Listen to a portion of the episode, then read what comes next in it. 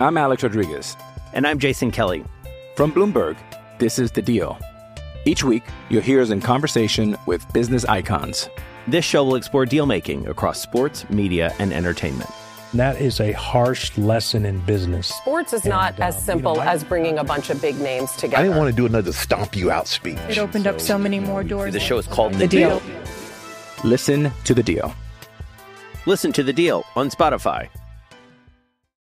With threats to our nation waiting around every corner, adaptability is more important than ever. When conditions change without notice, quick strategic thinking is crucial. And with obstacles consistently impending, determination is essential in overcoming them. It's this willingness, decisiveness, and resilience that sets Marines apart. With our fighting spirit, we don't just fight battles, we win them. Marines are the constant our nation counts on to fight the unknown. And through adaptable problem solving, we do just that. Learn more at marines.com. It's the Sick Podcast, CF Montreal Talk. I'm Marinaro. Yesterday, CF Montreal sporting director Olivier Renard met with members of the media. And to start off the scrum, he took the defense of Joey Saputo. Later in the day, CF Montreal president Gabriel Gervais went on BPM Sport Radio with Martin Lemay, and he too took the defense of team owner Joey Saputo. Jeremy Filosa, and Gavino De Falco join me next as we talk about what was said yesterday, preview the game versus DC United, and much more. The Sick Podcast, CF Montreal Talk. Turn up your volume. Because you're about to listen to The Sick Podcast. CF Montreal Talk. Here's the chance. Here's the chance. They've got the goal. Absolutely incredible. Cameron Porter delivers the goal to send Montreal Impact into the CONCACAF Champions League semi-final. The sickest CF Montreal podcast. It's gonna be sick. Sick, sick, sick. The Sick Podcast, CF Montreal Talk. Joining me, Jeremy Filosa and Gavino De Falco. Gentlemen, good morning. Good morning, Tony. All right, okay. I don't quite hear Jeremy. Jeremy, good morning. Good morning. Good morning, everybody. All right, there Just you go. Okay, guys. Very eventful day yesterday. A scrum with uh, CF Montreal sporting director Olivier Renard. And as soon as the scrum the uh, the scrum started, he went to the defense of Joey Saputo. And later on, in his uh, statement, this is what he had to say. C'est ça que je veux dire que certaines personnes qui utilisent le micro comme un, revolver, je dois, lever la main et dire euh, c'est pas comme ça que ça fonctionne. C'est pas la critique. Tous les joueurs doivent accepter. Moi, tout le monde. Que moi je sois là demain, dans une semaine partie ou n'importe quoi, ça c'est c'est pas, c'est pas, c'est pas le plus important. Mais il y a des choses qui peuvent se dire, s'écrire, mais je demande euh, le respect par rapport aux joueurs. Et évidemment, je répète, tout le monde n'est pas visé là. Ceux qui sont visés se, se sentent, euh, vont, vont- savoir de qui je parle. Et moi, c'est ça, c'est surtout pour le porte-parole de, de la famille Saputo qui donne beaucoup. Et maintenant, je suis, je suis disposé à vous, évidemment, pour euh, toutes vos questions et je vais essayer d'y répondre le plus simplement possible. Translation uh, Certain people use the microphone as a revolver, and I ask for respect respect for the players, respect for everyone. But I speak on behalf of the uh, Saputo family to say respect for them as well. Later on in the day, CF Montreal president Gabriel Gervais went on BPM Sports Radio with Martin Lemay. This is what he had to say. ça aberrant. C'est une chose de, critiquer l'équipe quand l'équipe joue mal. Je suis premier à dire, moi, j'étais dégoûté par le- les deux derniers matchs de l'équipe et j'ai pas peur de le dire. Mais pourquoi qu'on s'attaque personnellement à une personne ou à une famille qui ont tellement contribué au développement de ce sport? Euh, moi, mais j'ai pas besoin suis- de savoir c'est qui, mais qu'est-ce qui a été dit, euh, parce que c'est grave, là, ce que vous dites? Ce que tu dis, excuse-moi, c'est des attaques personnelles chaque fois que l'équipe va mal. Euh, Je ne vais pas rentrer dans ces détails-là. C'est c'est- c'est- c'est négatif tant qu'à moi. Mais je comprends la réaction d'Olivier. J'ai la même réaction. Euh, moi, je suis revenu euh, au club, oui, pour, pour l'amour au club, mais aussi pour le grand respect que j'ai pour euh, Joey Saputo et pour sa famille et pour tous ceux qui ont fait dans la communauté. Donc, encore une fois, euh, on a le droit de critiquer les joueurs, on a le droit de critiquer euh, l'organisation, mais je ne sais pas pourquoi on s'en prend euh, personnellement à une personne concernant. All right. Gabriel Gervais says uh, we're allowed to criticize the team. We're allowed to criticize uh, the players, but it's unbelievable what was said to personally attack one person or a family. That I do not accept. And he shares, you know, uh, the same opinion as Olivier Renard. Jeremy, go ahead. Okay, listen, you know, obviously I was one of the people that was aimed at when uh, these comments were made, and I stand by my words. I did criticize Joey Saputo. I did criticize the ownership. I can throw punches and I can also take punches, and I understand that it's part of the game. People have to understand, and the team also, that I speak many times on behalf of the fans. If you take a look at what's being said on social media, you know, how many messages do I get from fans saying, when are you going to ask the questions to Joey Saputo? So I have a duty. It's not always pretty, but it's part of my job. Now, we all recognize everything that's been done by Joey Saputo and his family. Had it not been for them, we would not have a team that here. And for that, we thank them a million times over. But you got to understand that the critiques that were launched are only and specifically on the sporting side. You can say, Gabriel Gervais can say that the, the, attacks were personal. We never, ever attacked him personally, whether it be his personal life, his family life, what he does, does on his days off, what he doesn't do, what he owns, where he lives.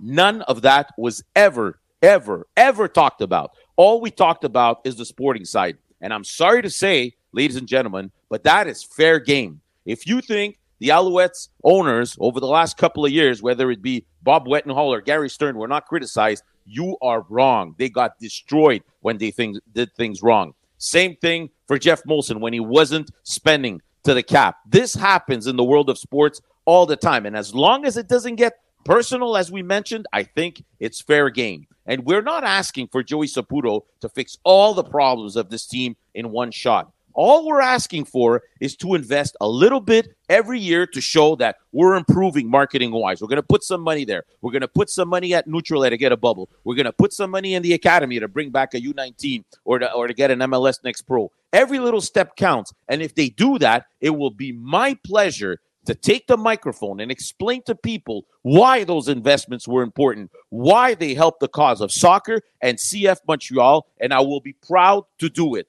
But the reality is, right now, if we compare the investments that have been made, not the ones that were made at the beginning when this franchise first took off, but now in the MLS of today, I'm sorry to say, but the investments are not sufficient. There are many, many departments, if not all the departments, where we are years behind the other, other organizations in the MLS. And all we ask is to be able to stay on par. So it's going to take, unfortunately, a lot more. People here are right to be worried. People in this franchise, sports fans, have seen Marcel Aubut not spend in Quebec and the team move away.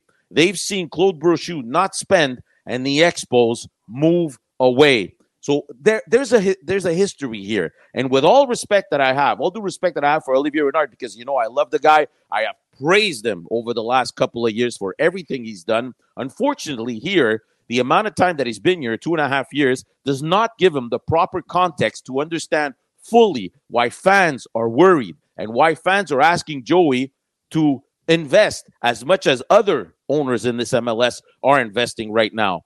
And all I can tell you right now is that. I'm Alex Rodriguez. And I'm Jason Kelly.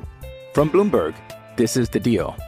Each week, you'll hear us in conversation with business icons. This show will explore deal making across sports, media, and entertainment. That is a harsh lesson in business. Sports is and, not uh, as simple you know, I, as bringing a bunch of big names together. I didn't want to do another stomp you out speech. It opened so, up so many more doors. The show is called The, the deal. deal. Listen to the deal. Listen to the deal on Spotify. When you need mealtime inspiration, it's worth shopping Kroger, where you'll find over 30,000 mouthwatering choices that excite your inner foodie. And no matter what tasty choice you make, you'll enjoy our everyday low prices, plus extra ways to save, like digital coupons worth over $600 each week. You can also save up to $1 off per gallon at the pump with fuel points. More savings and more inspiring flavors make shopping Kroger worth it every time. Kroger, fresh for everyone. Fuel restrictions apply. I will continue to take the microphone and ask ownership to do the best they possibly can to improve this product, this team, uh, sports wise. I will never attack personally Joey Saputo, but if you think that I'm going to stop today asking for more and to raise the bar all the time, you're wrong because that's part of my job. All right. Okay. So, uh, look, I'll say this. Uh, I got a lot, some messages yesterday, and um, you know, people asked me if they were talking about me. Um, I don't think at any point have I uh, taken a personal attack on anybody uh, or a family, uh, um, a family that I have a lot of respect for. So, look, to be totally honest, I listened to the podcast until two o'clock in the morning yesterday, and I kept on watching them over and over and over and over again uh, to see if I may have said something. Um, uh, do I um, do I uh, raise the uh, the tone every now and then? Uh, yes. Um, do I uh, am I overly passionate? Yes. I think that makes me who I am. Now, uh, I'll say this. I'll say this, but you know, because it was said on a couple of occasions yesterday, certaines personnes. I would imagine that means more than one person, and I would imagine Jeremy, they're they're probably referring to me. If that is the case, I think I'm guilty by association. And damn you, Jeremy Filosa, for putting me in this predicament. Damn you, Jeremy Filosa, for putting me in this predicament. I told you, my mother always told me as a kid, there's certain people you can hang out with, and there's certain people you shouldn't, right? And I'm telling you, I should have never hung out with you. Not to mention, he came over to my house last week on Sunday for a coffee. Okay, so now listen. I, I corrupted you. It's your opinion. It's okay. But you love soccer. I love soccer. Gavino loves soccer. And everyone listening and watching this podcast loves soccer. We know how much it hurt when the Expos left. The last thing we want is this team to leave, correct? Yep. Here's the thing I understand what you're getting at. You're saying if you no longer want to invest, let's make room for someone who will come in and invest. The thing is, is I have news for you. If Joey Saputo puts this team up for sale, I don't think anyone in this city or in this province is going to buy the team, Jeremy. Who's going to buy it? So, Tony, okay. I I don't know if somebody's going to buy it, to tell you the truth. I think Don Garber will stick his fingers in, in the whole deal and say, listen, before you sell, you know, I got markets in the States that are dying for a team.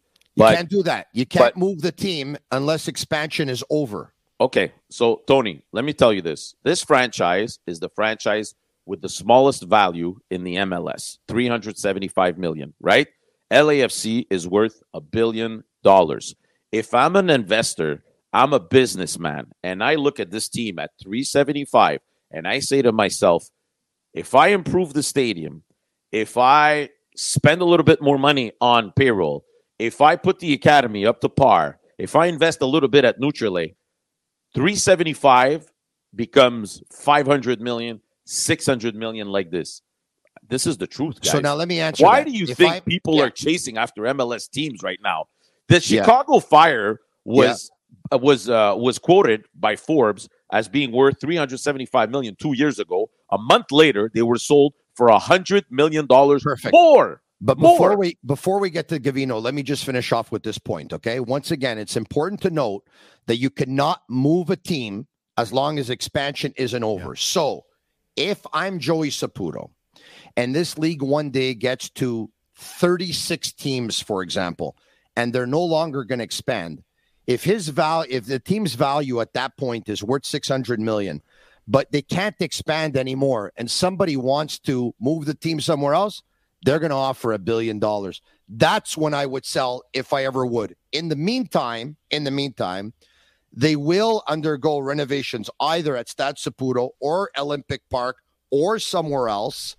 And, you know, they're not going anywhere soon, Jeremy. So we can put the Tony, fans at the- the- ease the- in the the- streets that say, I think they're going to move the team. They won't. Th- these are the same business people who wouldn't invest in the Expos 20 years ago at 250 million, and today the average market value for an MLS franchise, uh, MLB pr- franchise, is a billion dollars. If Or they two. could go back, would Or they? Yeah. Would they? Well, course. if they're Gavino, smart, guys would. I- what say I- you i just uh, i think yesterday olivier renard said basically i just want to lower everybody's expectations. Uh, we won't spend that 20 million dollar on uh, on players. Uh, it's going to be moneyball all the way especially with that trade uh, for uh, with the kamal miller and bryce duke.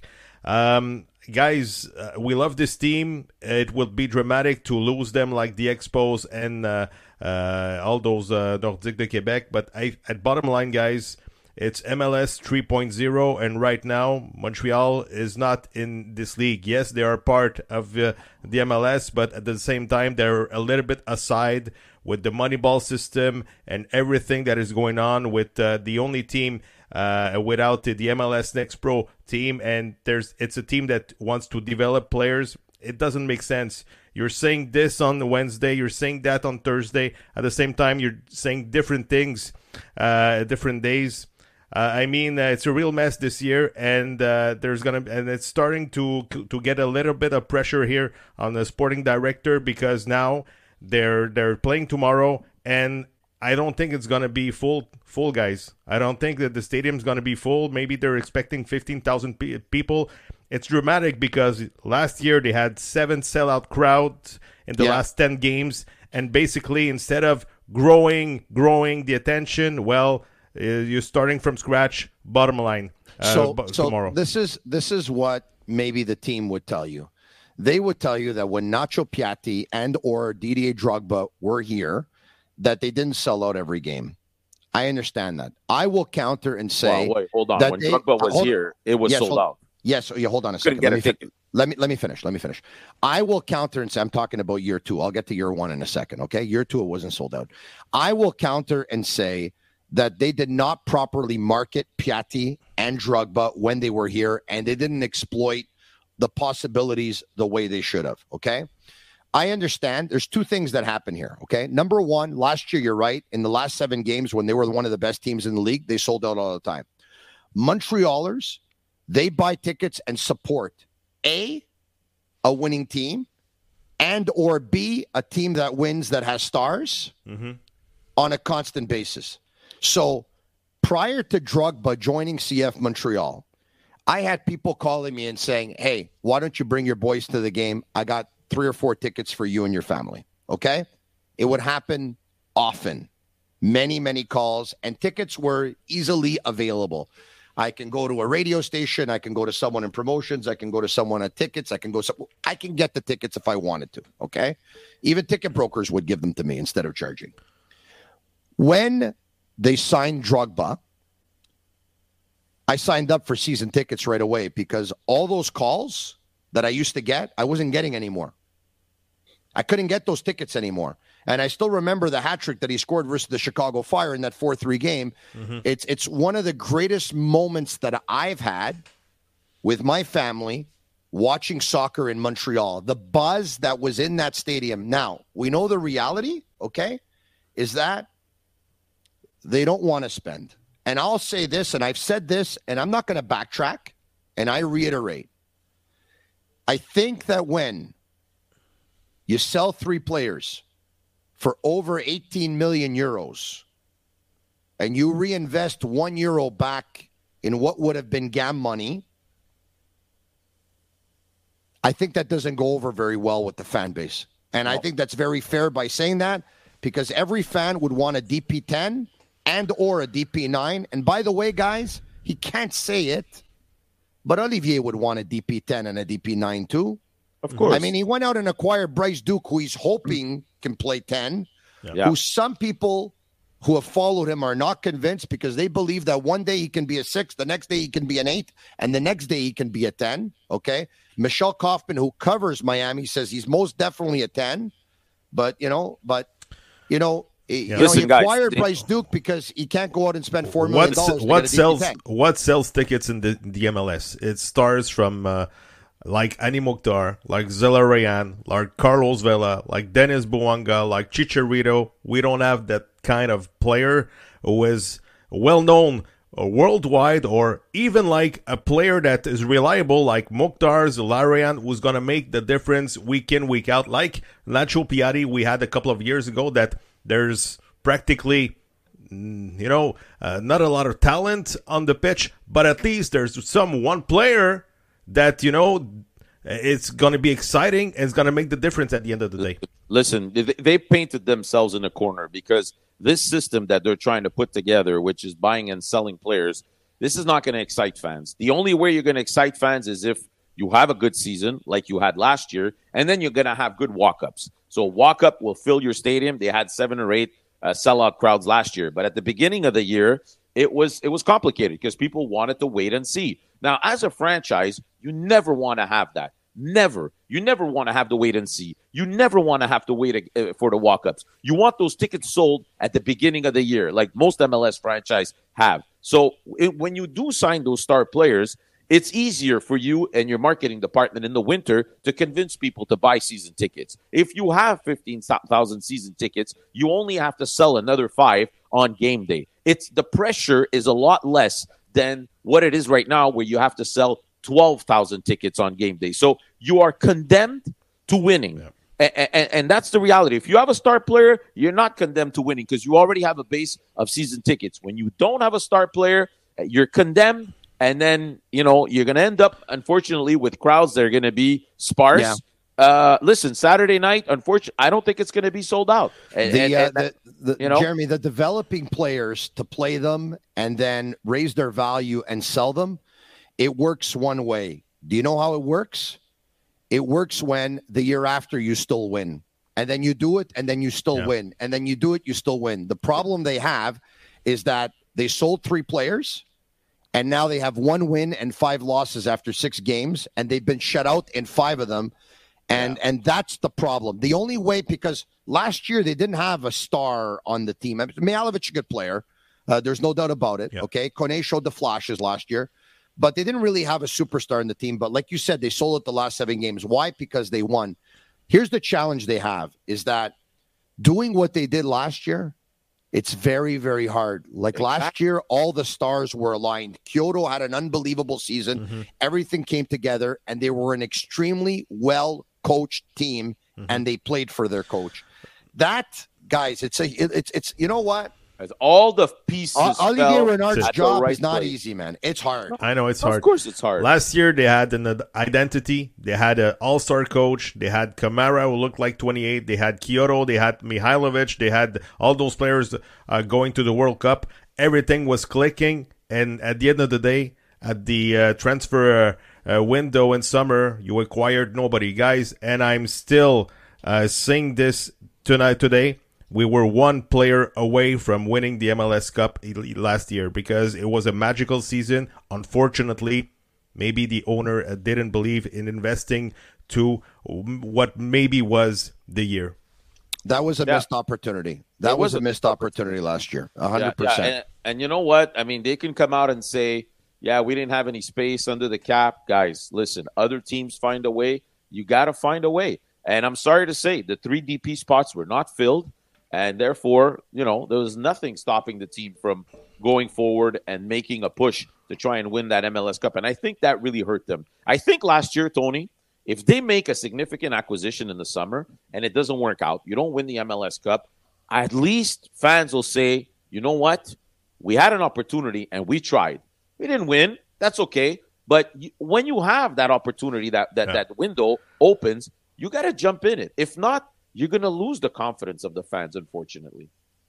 Yeah. All right. Okay. No, listen, Tony. I mean, uh, I, I, nobody's going to make me believe. You know, uh, yesterday, me and Gavino uh, had a long conversation with uh, Vanni Sartini, the head coach of uh, the Vancouver Whitecaps. Okay, we were teeing up the game uh, that we're doing tomorrow night on Apple TV. Uh, me and Gavino, Vancouver versus Austin, and we were talking about Becher and Ahmed and how well they fit into the team. And when I asked him the question, Tony, you had to see his eyes. He said our MLS Next Pro did a fantastic job developing developing these players. And he said specifically, if we did not have an MLS Next Pro, it would have been impossible for us yep. to get these players to buy in, to come to come to Vancouver, buy in, and develop them the way we did for them to be able to fit in at the perfect time where we had injuries. Cordova was hurt, Gauld wasn't 100%.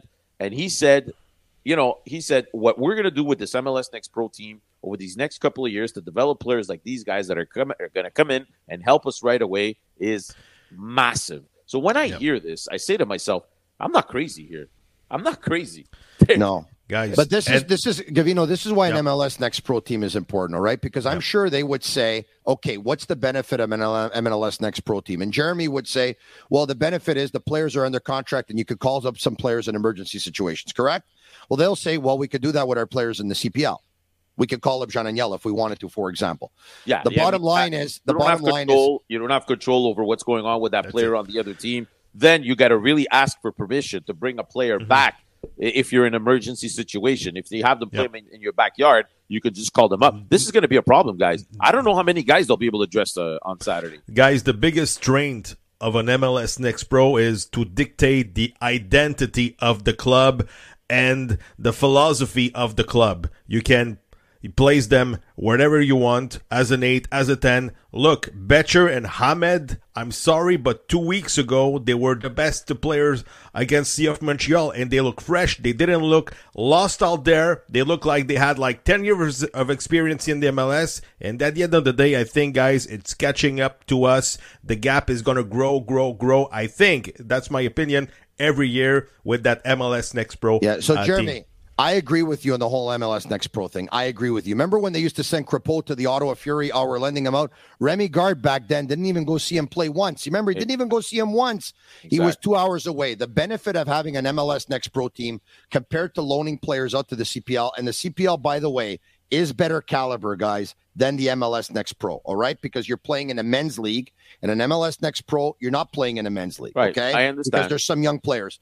But the benefit is, is that you cannot have eight or nine players on loan on a CPL team. As for an MLS Next Pro, you can have all 11 with your MLS Next Pro team. Mm-hmm. Also, you get to keep an eye on them. Your coaches get to go there. You get to do specialized training. You get to bring the player in. You get to talk to them. You get to work on certain things. You understand what's going on. You can take care of their own injuries. You're establishing a culture. Anyway, I totally agree. The MLS Next Pro was really a missed opportunity. And look, it could very well be that you know what they they have meetings and you know a lot of the owners say three million dollars to go into MLS Next Pro is too much money and uh, you know what But Tony, It's- but more, more the years rather pass. have it than not Yeah, so in five years, how much do you think it's going to cost an, ML, an an MLS Next Pro team?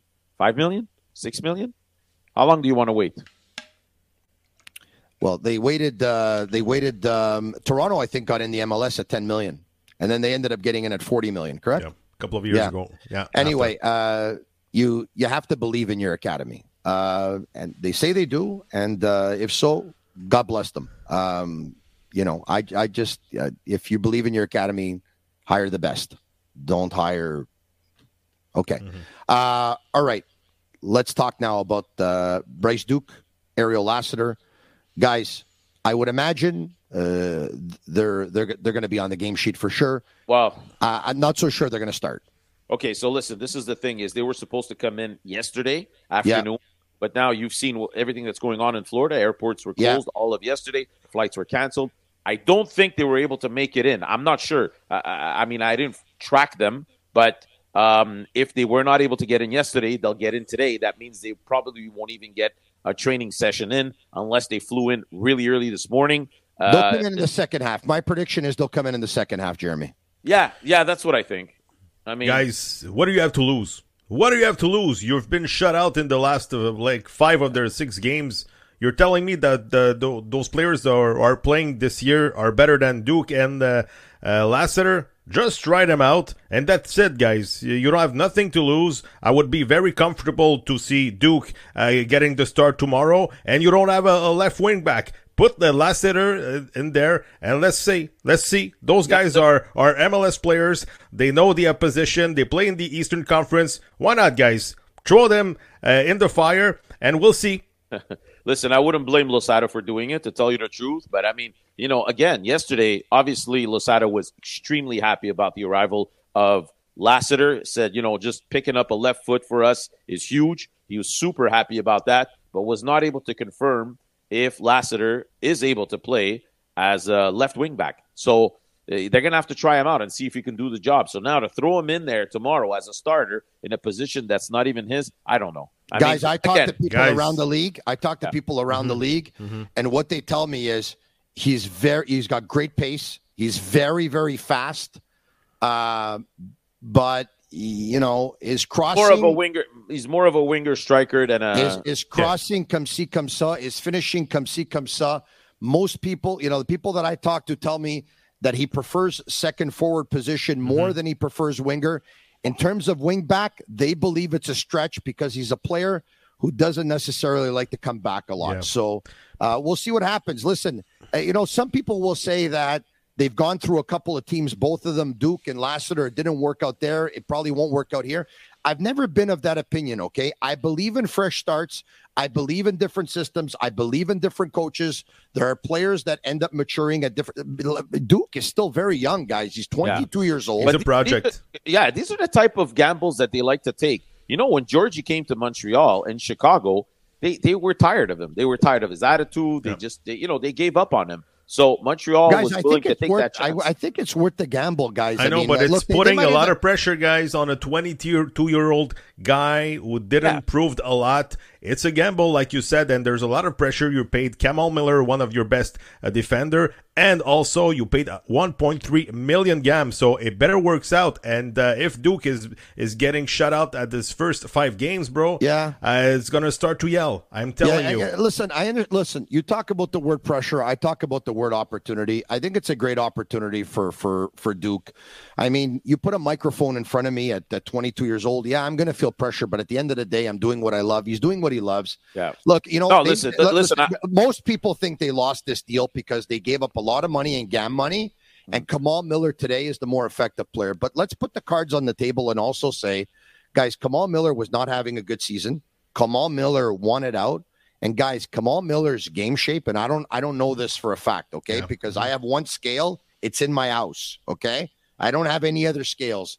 But put it this way, I don't know if he was nursing an injury, but Kamal Miller just did not appear to me to be in the same shape that he was a year No, ago. And So- you know what? Listen, guys, when Carbo, Corbo was uh, hired, the writing was on the wall. We knew that Corbo wanted a guarantee that he would be a starter on this team. So I think this this this transaction has been in the works for a long time. Maybe with the pressure that they were feeling now, they added a little bit more gam money to make sure the deal was going to go through. But I think of if Kamal Miller is the more established player, I think Duke is the player that has the most potential to one day be resold for a lot of money. So I, I, I, I- I think it would be wrong to say that Duke comes in right now and fixes all our problems. But I think that in a year from now, uh, just like Georgie did, I think he will be able to be a really important piece in the middle of the park for the team. And, I and think he's going to be sold for a lot more than the 1.3 million dollars they gave up in GAM money. exactly. And not to mention that if Kamal Miller is sold, CF Montreal have anywhere between 25 to 30 percent of a resale value, and they'll probably get that money, uh, some of that money back. Some of I mean, that I'm money. hard Mhm. pressed to think that Kamal Miller is going to be sold for four million dollars to end up making back the 1.3 in GAM money. I don't think Listen, that's ever all gonna the money case. they made with transfer fees last year and all the GAM money that they've stocked up now, I'm not really worried about that one point Guys. at this moment. Gavino in ending. Yes, yes. we, we can't stress the importance of, of this game on Saturday versus DC United, a team that is not doing much better than Montreal, a team that is also weak. You're coming back home where that's the only game you've won in Montreal, albeit it was at Olympic Stadium. But the fans, Jeremy talked about a stadium that very unfortunately is not going to be sold out. Okay. It, it appears like that. And if that's the case, this game almost can set the tone for the rest of the summer and the rest of the year. This game, guys, is huge. Yeah, They no, got- it's they got- big. Guys, they got three three games this week. One against DC United this Saturday. One in the Ch- Canadian Championship against uh, League One's team Vaughan, and then Saturday I think against the Red Bulls. Guys, it's gonna it's gonna take two wins and a tie or three wins because uh, to turn the season around. It's a big game against DC United, Losada's former team, and uh, we saw a couple of players uh, uh, last year that uh, you know they, they said public. in the paper uh, they went public uh, on Losada's uh, method and everything. So there's a story in the story tomorrow. So we'll have to see, but you gotta sh- uh, show something tomorrow on the pitch. Uh, because otherwise you're gonna be criticized. But at the same time, you look at the lineup, too many, a lot of players on the disabled list. But you have to show something to the fans tomorrow that it's not. Uh, c'est pas évident, guys. A Saturday night in April at 7:30 uh, outside. I don't think it's going to be full, but uh, I hope uh, there's going to be like a good show tomorrow on the pitch. Yeah. So listen, I, I hope this trade can also spark a little fire under some players that you know we'll see something different added on Saturday night against DC United. You guys are right. Give Duke and Lassiter a little bit of time. If they win on Saturday, you give these guys uh, a week or two to get adjusted, then things can pick up slowly. There could be some sort of a momentum. But at this moment, they just need to start playing sound soccer. That's what I want to see on the field, okay? A sound quality of soccer, not what we've seen over the last uh, couple of weeks. And now the other question I have for you guys is now that uh, Kamal Miller's out of the picture, yes, um, who is your left-footed? Well, if you have one, uh, center back, because the reality is Thorkelson. now. So you, you so you slide Thorkelson right in there, and he takes Kamal Miller's spot. He's ready for that. No, I or didn't do you say put that. a or do you put a right-footed center back uh, in the left uh, on the left side of the field? yeah, uh, that's what I think is going to happen first. I wouldn't be surprised if they continue to go three back. I wouldn't be surprised if uh, Waterman moves over on the left. Well, Waterman's been struggling at the start of the season, Tony, and now you're going to move him to to, to a side that's not his. I don't know. I don't know. agree, maybe guys. Corbo. Maybe but Corbo. At the same time, tomorrow it's a must-win.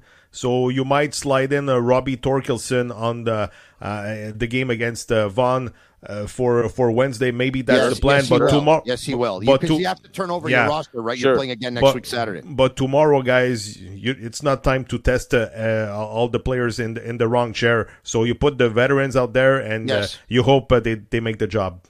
Yeah, it wouldn't be. That said, it'll probably be Corbo, but eventually, I, I don't think they would mind putting Waterman on that side and Corbo on the other side. I'll I'll end it with this: Victor Wanyama. It's about time you take some responsibility too, and you elevate. You're a DP on this team. Yeah. Play like one. All right, guys, you can follow us, all of you, on uh, YouTube. On the Sick Podcast, CF Montreal Talk. Subscribe. It's absolutely free. And follow us on Twitter at SickPod CFMTL. Ciao for now. Bye bye. And that's a wrap. Hope you don't miss us too much until next time. Follow the Sick Podcast, CF Montreal Talk on YouTube, Instagram, Facebook, Google Play, and Apple Podcasts.